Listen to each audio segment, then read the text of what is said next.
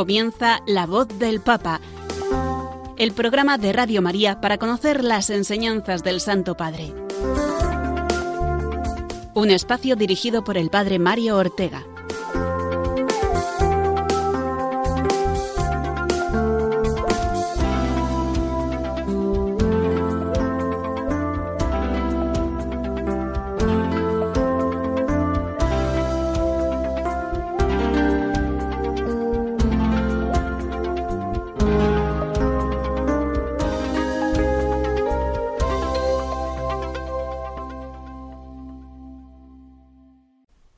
Buenos días, amigos oyentes. Bienvenidos un martes más a esta cita con la voz del Papa, con el magisterio de la Iglesia que recibimos a través del Santo Padre, el Papa Francisco. Es un momento de comunión eclesial en esta emisora de Radio María con el Vicario de Cristo y de estar atentos a todo lo que Él nos quiere comunicar. Queremos hacernos eco de las principales intervenciones que ha tenido el Papa durante esta última semana, así como de su enseñanza a través de los documentos que ha publicado hasta ahora. En la hora, o mejor dicho, cincuenta y tantos minutos que tenemos por delante, hoy continuaremos eh, con el ciclo de catequesis que Francisco sigue ofreciéndonos en torno a la carta de San Pablo a los Gálatas, concretamente el miércoles pasado sobre la vida según el Espíritu que el apóstol nos describe en el capítulo 5 de su epístola. También, como es habitual, recordaremos las palabras del Santo Padre comentando el Evangelio de este domingo pasado, durante su aparición para el rezo del Ángelus. Igualmente conoceremos la intención mensual de oración del Papa, intención del apostolado de la oración para este mes de noviembre. Y finalmente continuaremos conociendo más de cerca la encíclica Lumen Fidei, la luz de la fe, Hoy nos toca abordar el capítulo 3 sobre la transmisión de la fe. Pero antes, lo primero de todo, vamos a rezar por el Papa, como él nos pide. Creo que es el mejor modo de después asomarnos a su enseñanza. Lo hacemos con la siguiente oración.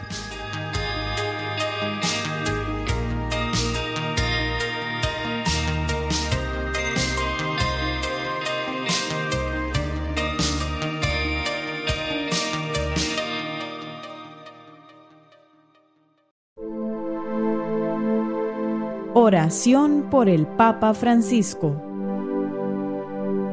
Señor Jesús, tú eres el buen pastor, siempre satisfaciendo nuestras necesidades y conduciéndonos a la vida eterna.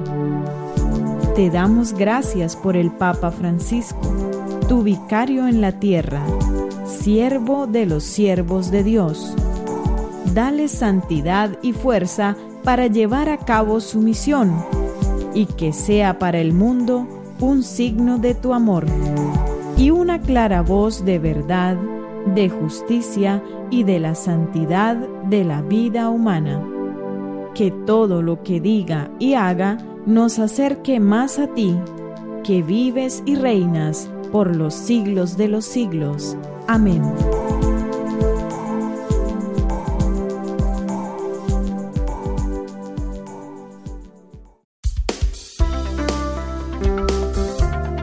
La voz del Papa, el programa de Radio María que te ofrece la enseñanza y la actualidad del Santo Padre.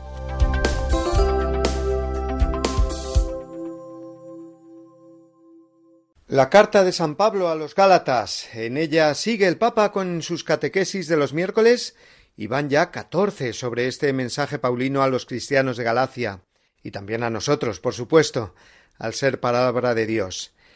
Recordemos una vez más, eh, porque no viene nada mal, el origen de la relación de San Pablo con los Gálatas y cuál es el problema que subyace en lo que les escribe en la carta.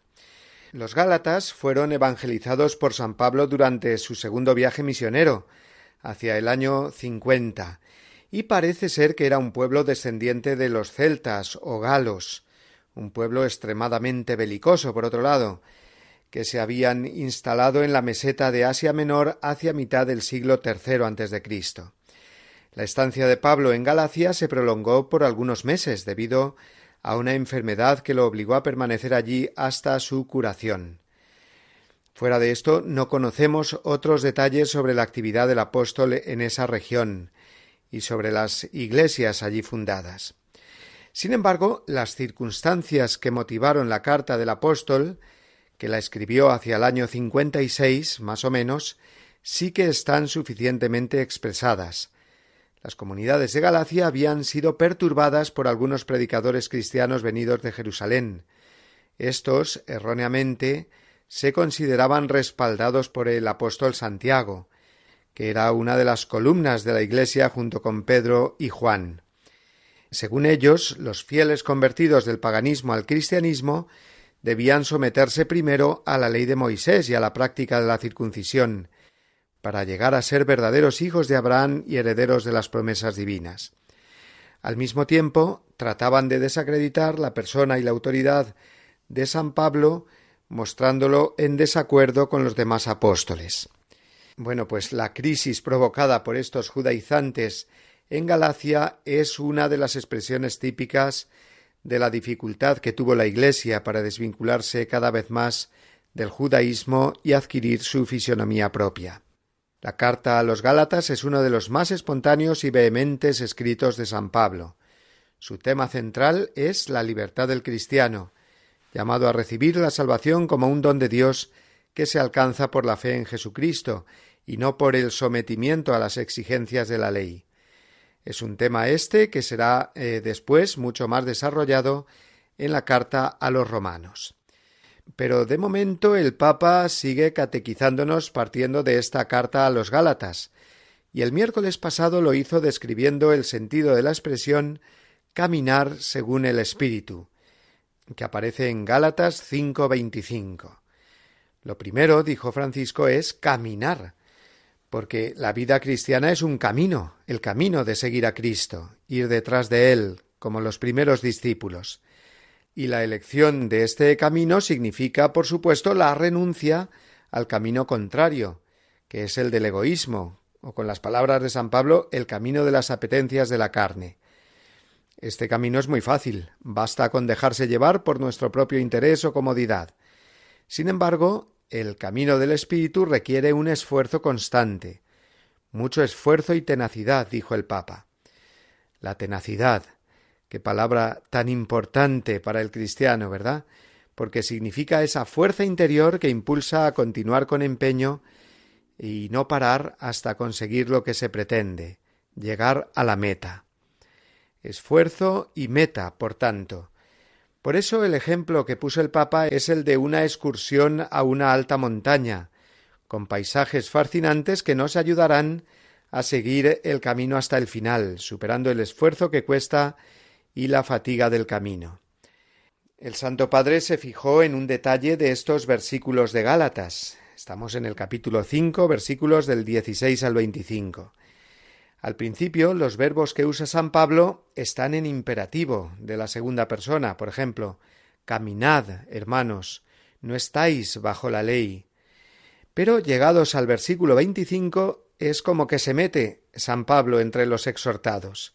Se pone a su nivel para caminar con ellos y dice Si vivimos nosotros por el Espíritu, obremos también según el Espíritu.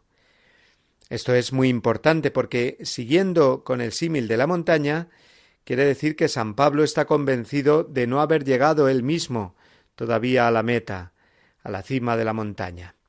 Escuchemos al Papa como lo dijo. San Pablo siente necesaria esta exhortación también para sí mismo, aunque sabe que Cristo vive en él también está convencido de que aún no ha alcanzado la meta, la cima de la montaña. El apóstol no se sitúa por encima de su comunidad, sino que se coloca en medio del camino de todos se coloca en medio del camino de todos. para dar un ejemplo concreto de cuánto es necesario obedecer a Dios, correspondiendo cada vez más y cada vez mejor a la guía del Espíritu. Es lindo cuando vemos pastores que caminan en medio del pueblo, que no se separan, que no se sienten más importantes yo soy sacerdote, yo soy un obispo con la nariz parada. Son pastores que caminan con el pueblo. Es tan hermoso, hace bien al alma. Aquí nos llega, por tanto, sobre todo a nosotros, pastores de la Iglesia, una directiva muy clara de San Pablo y que nos recuerda el Papa. Caminar según el Espíritu debe ser un caminar junto a la gente, a su nivel de acompañamiento, de escucha y también, por qué no decirlo, de aprendizaje de ellos. En relación con esto, o como consecuencia, si se quiere, el caminar según el Espíritu no es sólo una acción individual, afecta a toda la comunidad en su conjunto, ya que las tentaciones, las apetencias de la carne, todos las tenemos, son las mismas para todos, nos recordó el Papa, así también nos tenemos que ayudar todos desde la caridad, y no con una rigidez preceptiva hacia el hermano. Escuchemos de nuevo al Papa. El caminar según el Espíritu nos lleva necesariamente a la caridad, según continúa diciendo San Pablo, ya dando el salto al capítulo seis de la carta. Dice así Hermanos, aun cuando alguno incurra en una falta, vosotros, los espirituales, corregidle con espíritu de mansedumbre, y cuídate de ti mismo, pues tú también puedes ser tentado. Y aquí, una vez más, el Papa Francisco usó uno de sus consejos más repetidos cuando habla de la vida comunitaria, religiosa o de cualquier familia. Evitar las críticas, los chismorreos, las habladurías, en italiano se dice le chiacchiere, que es la expresión coloquial que usa el Papa. Cuando tenemos la tentación de juzgar mal a los otros, como sucede a menudo, dijo, debemos reflexionar sobre todo en nuestra fragilidad. Es decir, que eso que estamos criticando fácilmente lo estamos haciendo nosotros igual o peor. Qué fácil es criticar a los otros, pero mírate a ti mismo, incluso pregúntate si no eres corresponsable de su error, concluyó el Papa. Caminar según el Espíritu nos lleva, por tanto, a caminar con los demás, sobrellevándonos mutuamente y corrigiéndonos con caridad. La regla suprema de la caridad es el amor. Dijo Francisco, se trata de tolerar los problemas de los otros, los defectos de los otros, en el silencio de la oración, para después encontrar el camino adecuado para ayudarles a corregirse. Y esto no es fácil. Caminemos con alegría y con paciencia en este camino, dejándonos guiar por el Espíritu Santo.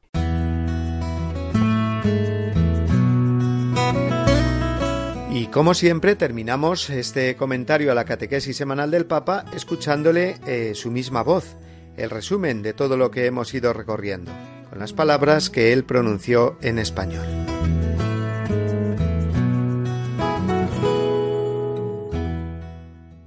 Queridos hermanos y hermanas, hoy San Pablo nos exhorta a que caminemos según el Espíritu y nos dejemos guiar por Él en nuestro seguimiento de Cristo. Estas expresiones indican que la vida cristiana es acción, movimiento, dinamismo.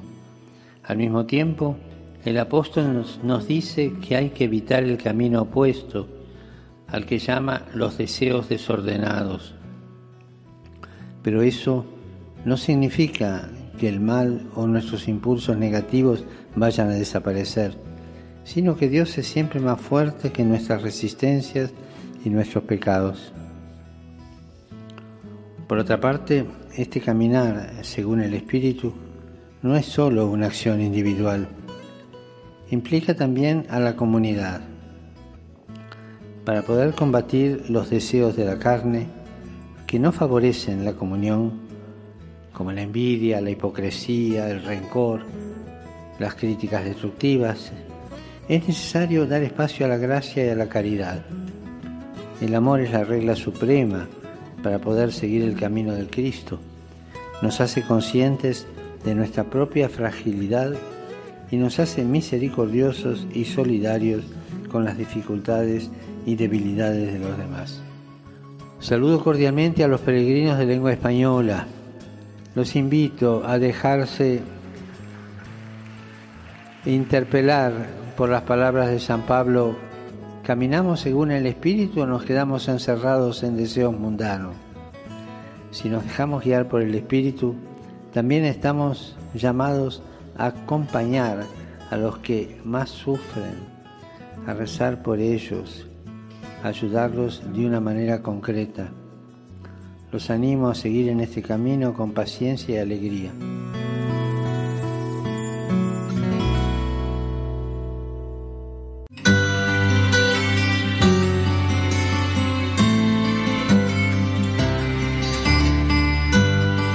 Jesús eligió en primer lugar a Simón llamado Pedro. Con este significativo relieve de la primacía de Simón Pedro, San Mateo introduce en su Evangelio la lista de los doce apóstoles. Fue llamado a desempeñar en la Iglesia una función propia y específica. Él es la roca sobre la que Cristo edificará su Iglesia. Es aquel que una vez convertido no fallará en la fe y confirmará a sus hermanos. Y por último, es el pastor que guiará a toda la comunidad de los discípulos del Señor. Del documento El primado del sucesor de Pedro, de la Sagrada Congregación para la Doctrina de la Fe.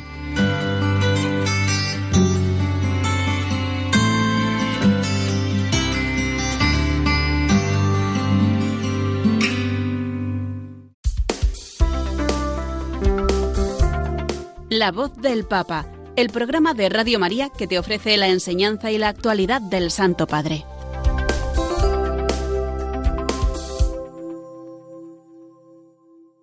Nos trasladamos ahora de la catequesis del miércoles al ángelus del domingo, donde ya saben que cada semana el Papa nos ofrece el comentario al Evangelio. En este caso, el Evangelio del domingo trigésimo segundo del tiempo ordinario, eh, como recuerdan, era el de la viuda pobre que echa en el cepillo del templo las dos únicas monedas que tenía. Mateo capítulo 12 versículos del 38 al 44. Qué bien que podamos seguir con el Papa el hilo del Evangelio en estos comentarios semanales del Ángelus, como ese eco de la palabra de Dios del domingo que tiene que iluminar toda la semana. El Santo Padre se situó en esa escena que tiene lugar dentro del Templo de Jerusalén, el lugar más sagrado para todo israelita. Allí eh, contempla Jesús dos situaciones que se producen al mismo tiempo.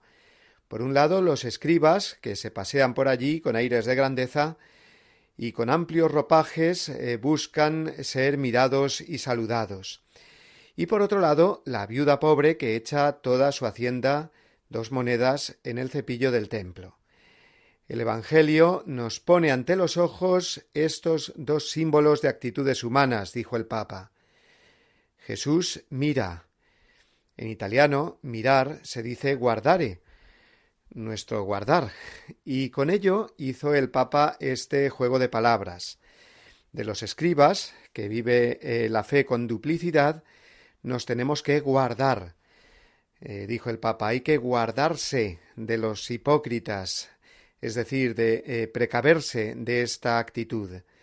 Sin embargo, a la viuda hay que guardarla, o sea, mirarla para tomarla como modelo. Hemos de guardarnos de la hipocresía, es decir, estar atentos, dijo el Papa, a no basar la vida en el culto de la apariencia, de la exterioridad, sobre el cuidado exagerado de la propia imagen, y sobre todo a no doblegar la fe a nuestros propios intereses. Esos escribas del Evangelio cubrían con el nombre de Dios la propia vanagloria, usaban la religión para sus propios negocios, abusando de la autoridad y explotando a los pobres. Es una tentación de todos los tiempos. Jamás aprovecharse del propio rol sobre todo de nuestros puestos o responsabilidades en la Iglesia para aplastar al otro. Estar atentos, dijo el Papa, para no caer en la vanidad, perdiendo la sustancia y cayendo en la superficialidad. Y como es habitual, Francisco, como buen pastor y como buen jesuita también, con esa intención de que discernamos, de que examinemos nuestra conciencia, nos lanzó la siguiente pregunta. En lo que decimos y hacemos, ¿deseamos ser apreciados y gratificados o dar un buen servicio a Dios y al prójimo? Esa es la clave para vivir el Evangelio verdaderamente, estar atentos sobre la falsedad del corazón, sobre la hipocresía, que es una enfermedad del alma, subrayó el Santo Padre. Una enfermedad espiritual porque es una doblez del alma, es decir, eh, tener alma doble, como cuando nos referimos en psicología a una persona con doble personalidad. El Papa se refiere ahora análogamente a un defecto moral, que es aparecer de un modo y por debajo tener otro pensamiento, buscar la perfecta apariencia para lograr la aprobación y la admiración de los demás, como los escribas eh, del Evangelio, y por debajo tener otro pensamiento muy distinto, el de aprovecharse de este estatus para lograr otros intereses egoístas. En los escribas, afirma el Evangelio, esta intención escondida del corazón era la de lucrarse con los bienes de la gente. Devoraban los bienes de las viudas con pretexto de largos rezos, dice textualmente San Marcos.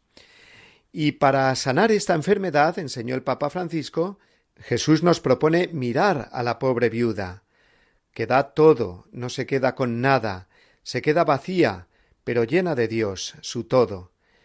No busca la apariencia, sino que sólo la ve a Dios. No tiene miedo de perder lo poco que tiene y pone toda su confianza en Dios. Y Dios la ve, claro que la ve. Jesús la está viendo y alaba su gesto ante los apóstoles. El Señor, ante la generosidad de una persona, se muestra aún más generoso. Jesús propone a esta viuda pobre como maestra de fe. No frecuenta el templo para tener la conciencia tranquila, no reza para hacerse ver, sino que en este gesto escondido a los ojos de los hombres realiza toda su ofrenda. Y eso pasa desapercibido a la vista de todos, menos a la de Jesús. Es una ofrenda de verdad, no sólo con la intención y el pensamiento, sino bajando a lo concreto, al bolsillo, como nos ha recordado en otras ocasiones el Papa, que ofrecernos de palabra es muy fácil, lo difícil y lo realmente auténtico es dar lo que tenemos, y quedarnos sin ello para recibir la riqueza de Dios. Qué importante es, concluyó el Papa, desligar lo sagrado de las ataduras con el dinero. Lo contrario sería servir a dos señores. Me ofrezco a Dios, pero no suelto mi corazón de los bienes materiales, con lo cual esa confianza total en Dios no se da. Y como el Evangelio del domingo estaba tan unido a la primera lectura, el Papa completó su reflexión haciendo referencia a la misma actitud confiada de la otra viuda, la del Antiguo Testamento, que encuentra el profeta Elías.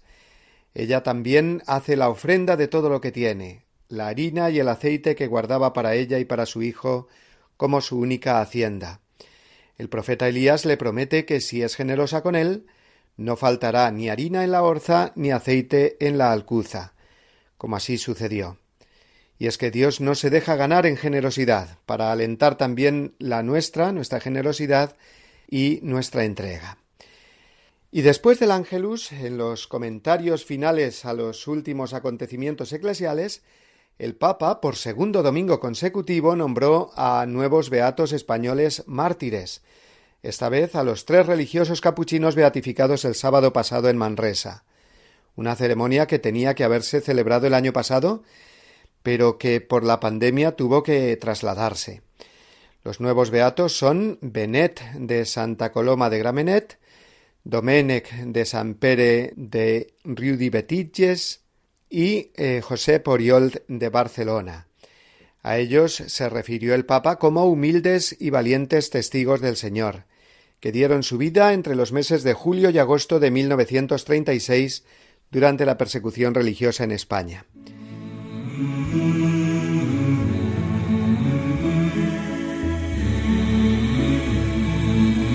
Pues con la intercesión de estos eh, nuevos beatos españoles que el Papa dio para toda la Iglesia el domingo pasado, vamos a escuchar ahora esta canción.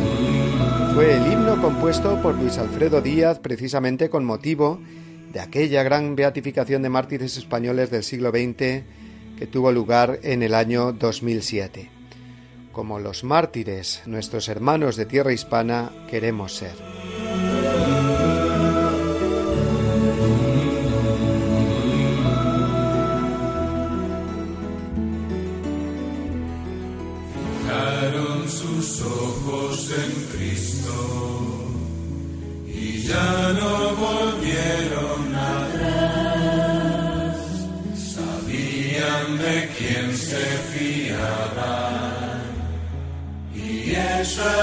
Esa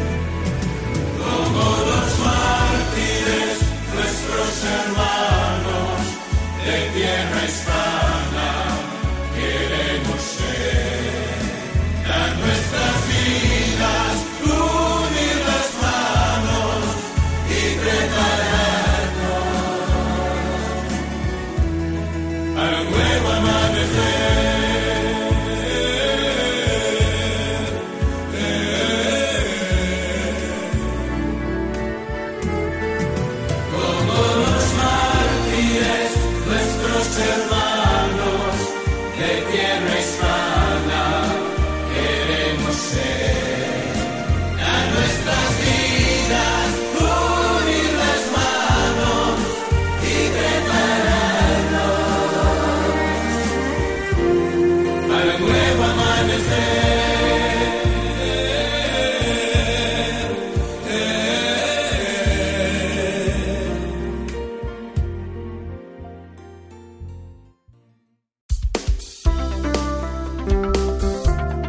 La voz del Papa, el programa de Radio María que te ofrece la enseñanza y la actualidad del Santo Padre.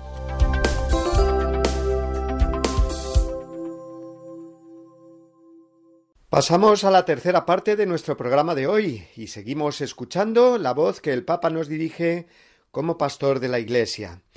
Él acostumbra a pedirnos siempre oraciones. No se olviden de rezar por mí, repite una y otra vez.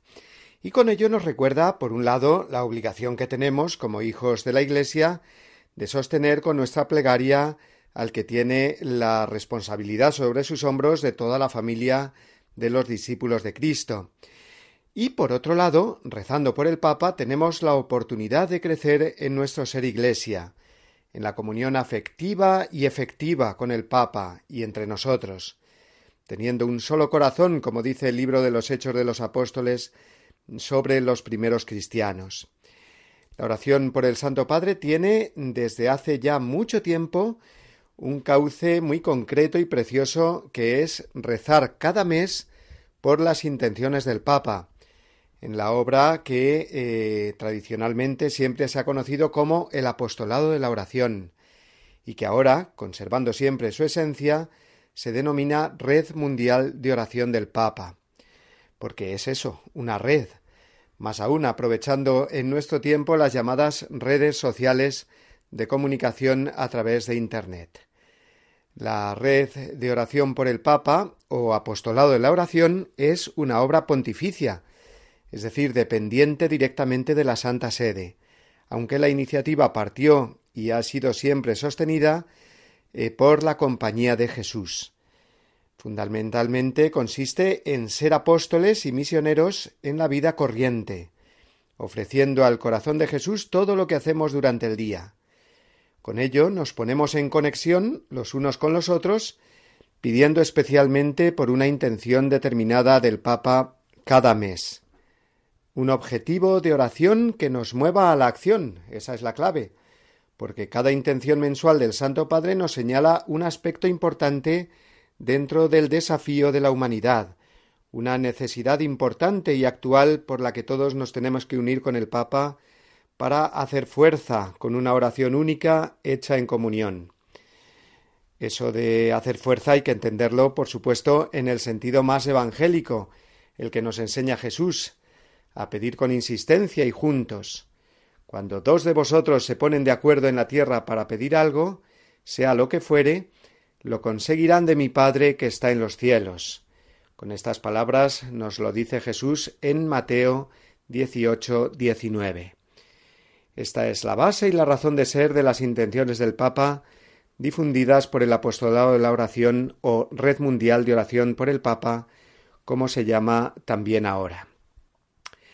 En este programa de la voz del Papa, lógicamente, también nos hacemos eco de esta intención oracional del Papa para cada mes.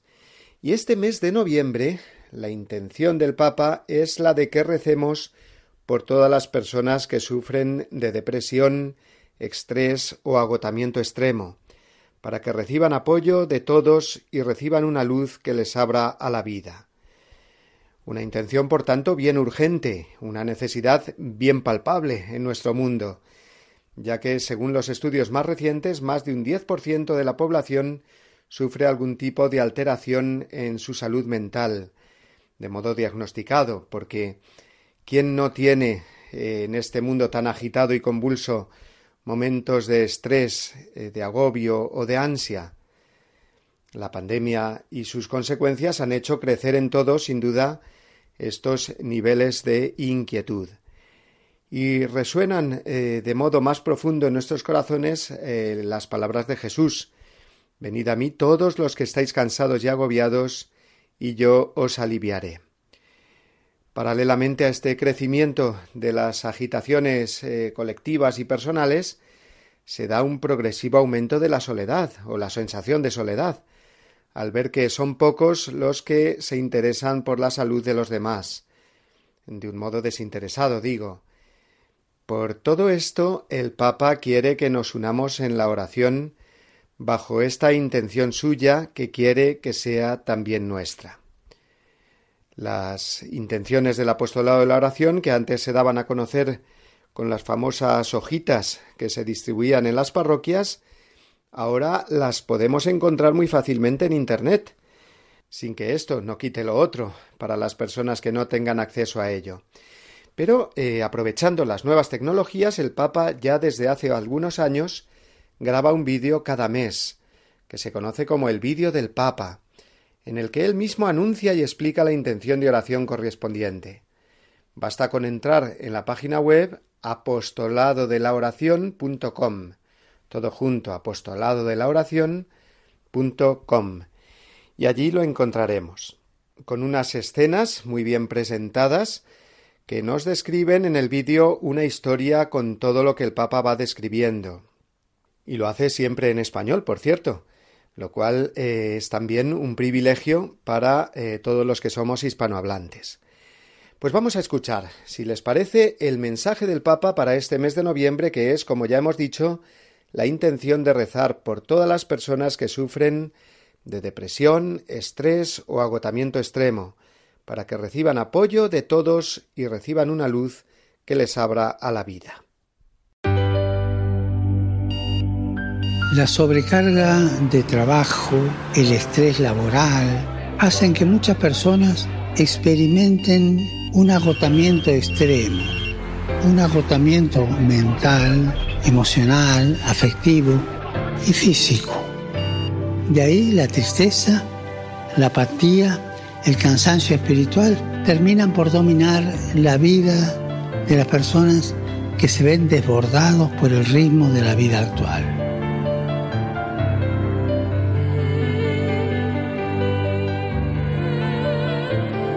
Procuremos estar cerca de los que están agotados, de los que están desesperados, sin esperanza. Muchas veces escuchando simplemente en silencio, porque no podemos ir a decirle a una persona, no, la vida no es así, escúchame, yo te doy la receta. No hay receta.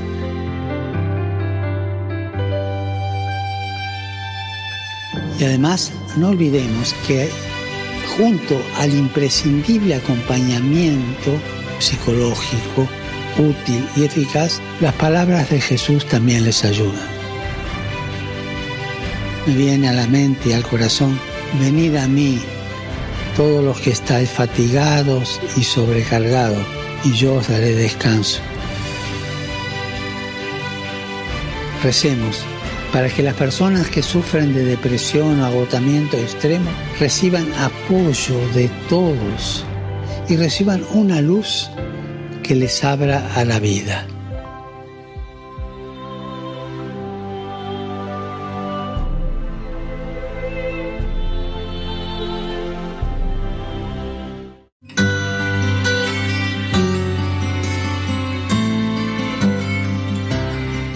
Todo lo que divide y separa en la Iglesia no puede provenir de Dios, sino del maligno.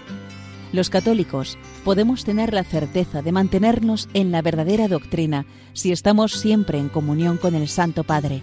No debemos olvidar la frase de San Ambrosio, Ubi Petrus ibi Ecclesia. Donde está Pedro, allí está la Iglesia.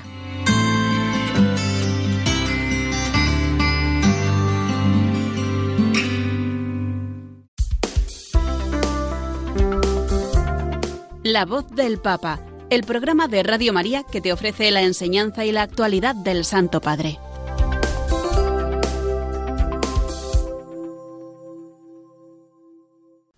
Llegamos a la última parte del programa La voz del Papa, en la que nos adentramos en sus documentos, partiendo de los más importantes, las encíclicas, y concretamente en la primera que el Papa Francisco escribió, la Lumen Fidei, esa encíclica, caso único en la historia, que fue escrita casi en su totalidad por un papa, Benedicto XVI, y firmada por otro, el Papa Francisco, que tuvo a bien dar el rango de magisterio de la Iglesia a un documento que si no se hubiera quedado simplemente en una obra de teología de Joseph Ratzinger.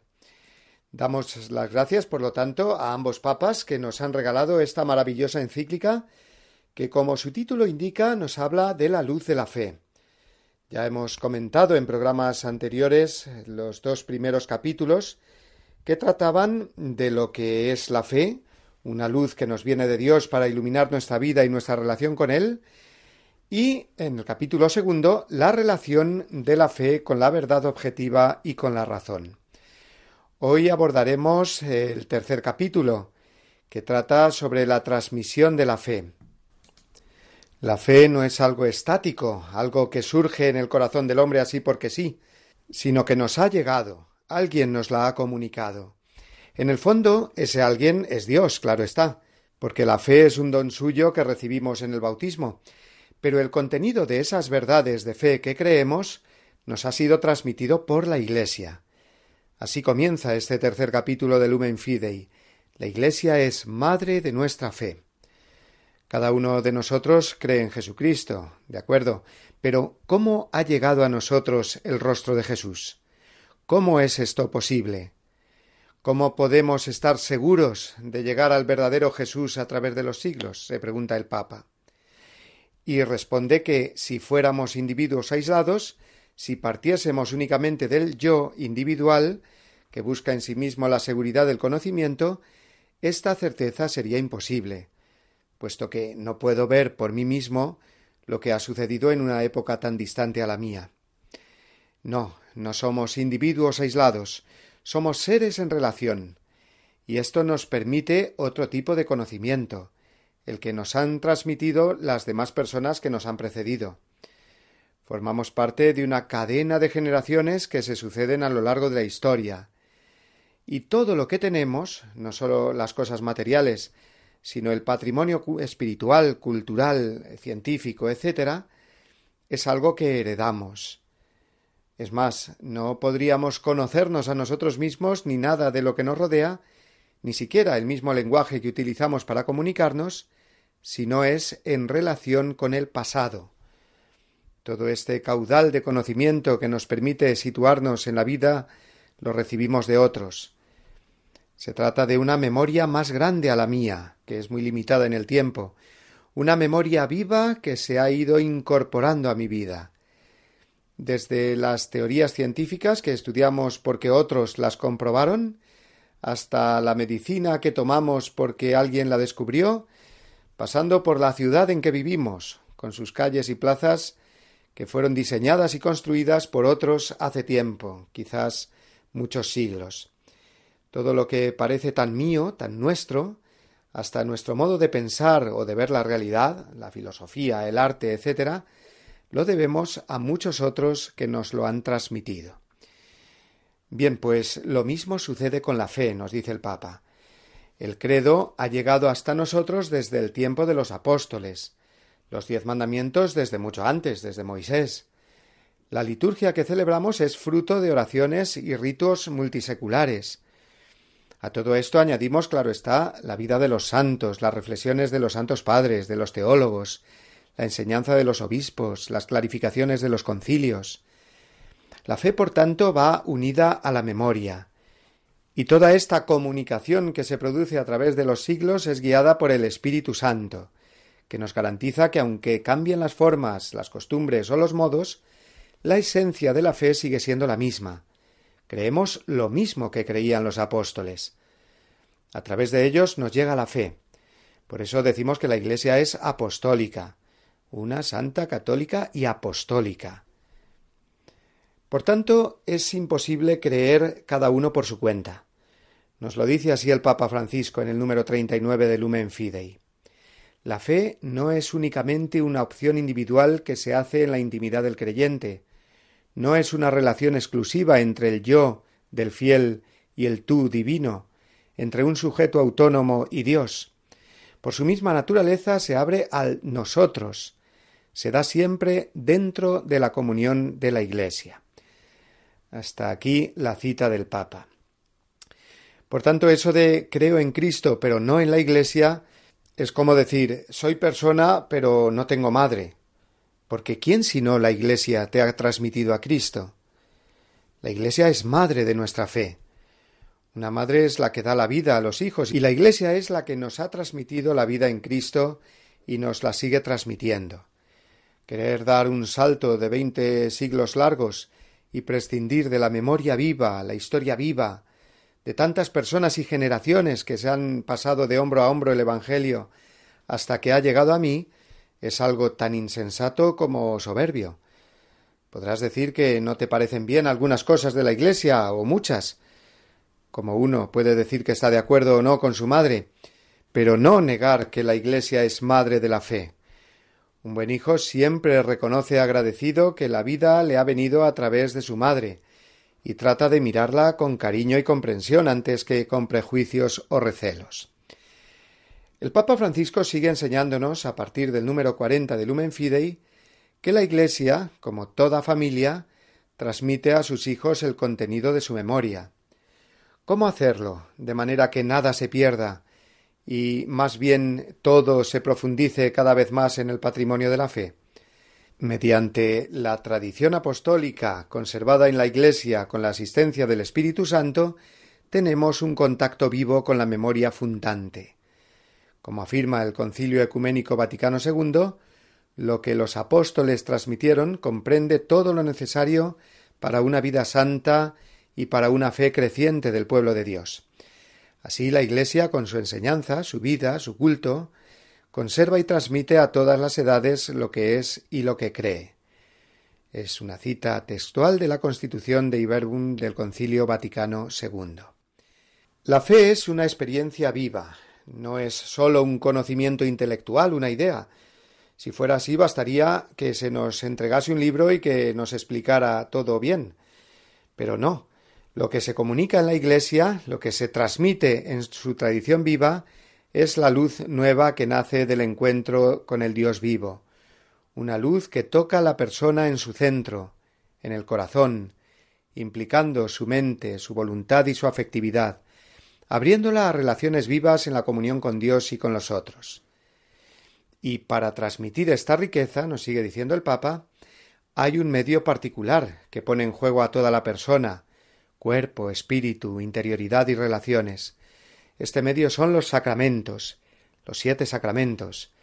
El primero de todos, el bautismo, que no es como una puesta en escena de lo que creemos, una especie de modo de simbolizar la fe, dice Francisco, sino que mediante el bautismo nos convertimos en criaturas nuevas, en hijos de Dios, hijos en el Hijo.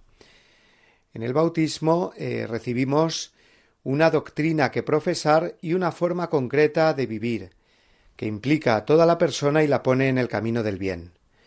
El bautismo está completamente ligado a la fe, puesto que antes de producirse profesamos el credo, acogemos la fe de la Iglesia.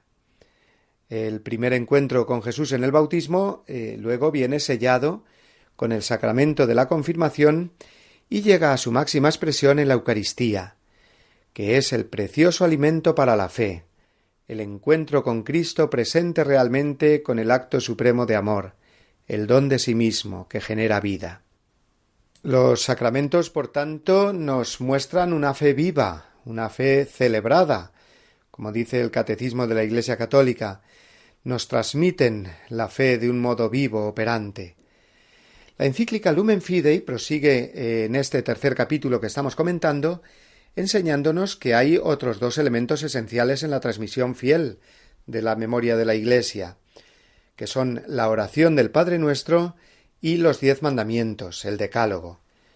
Efectivamente, en el Padre Nuestro el cristiano aprende a compartir la misma experiencia espiritual de Cristo y comienza a ver con los ojos de Cristo. A partir de aquel que es luz de luz, del Hijo unigénito del Padre, también nosotros conocemos a Dios y podemos encender en los demás el deseo de acercarse a Él. Hasta aquí la cita del Papa. Y por su parte los diez mandamientos hacen que nuestra fe sea puesta por obra, nos permiten recorrer ese camino que se abre en el encuentro con el Dios vivo. Por tanto, el capítulo tercero del Lumen Fidei sigue la misma estructura del Catecismo de la Iglesia Católica. La fe es una serie de verdades que creemos, primera parte, que celebramos, la liturgia, los sacramentos, segunda parte, que ponemos en práctica, la vida moral, los mandamientos, tercera parte, y que nos permite ese diálogo con Dios que es la oración, sobre todo la oración del Señor, el Padre nuestro, que es la cuarta parte del catecismo. Finalmente, en el capítulo tercero del Lumen Fidei, el Papa Francisco nos recuerda que la unidad de la Iglesia está ligada a la unidad de la fe, que si no conservamos la unidad en la fe, una sola fe, la Iglesia no puede conservar tampoco su unidad, un solo cuerpo. Así, dice el Papa, en la comunión del único sujeto que es la Iglesia, recibimos una mirada común. Confesando la misma fe nos apoyamos sobre la misma roca, somos transformados por el mismo espíritu de amor, irradiamos una única luz y tenemos una única mirada para penetrar la realidad.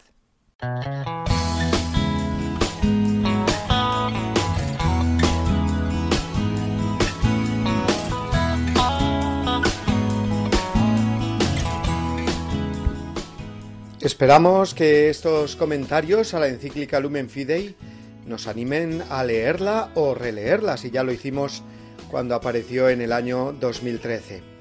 Vamos llegando ya al final de nuestro tiempo de hoy, queridos amigos, en el que hemos escuchado la voz del Papa en distintos formatos, pronunciada por él mismo en las apariciones públicas del miércoles con la catequesis sobre la carta a los Gálatas y el domingo con el comentario al Evangelio durante el rezo del Ángelus, su voz a través del vídeo del Papa, que nos presenta la intención mensual del apostolado de la oración, que este mes es recordémoslo, rezar por las personas que sufren depresión, estrés o agotamiento extremo, para que reciban el apoyo de todos y reciban una luz que les abra a la vida.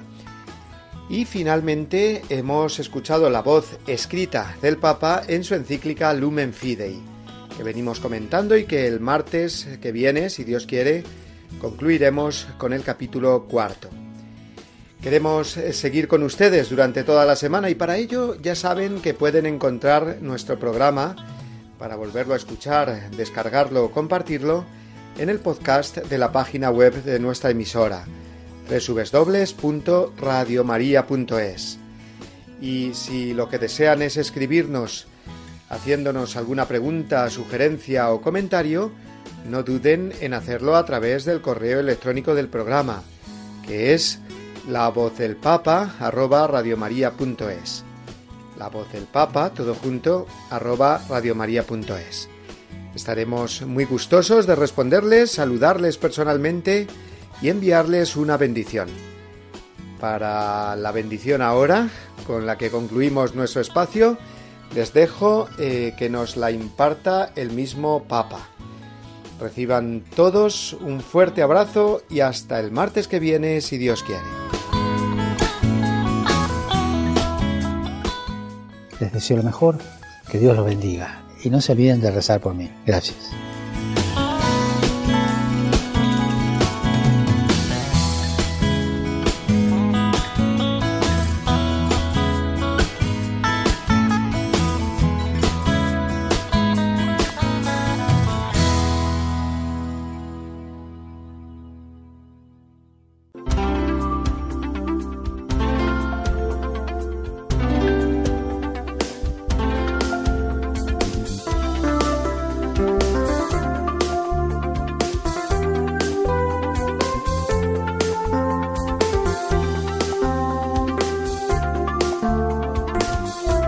Han escuchado La voz del Papa, el programa de Radio María para conocer las enseñanzas del Santo Padre.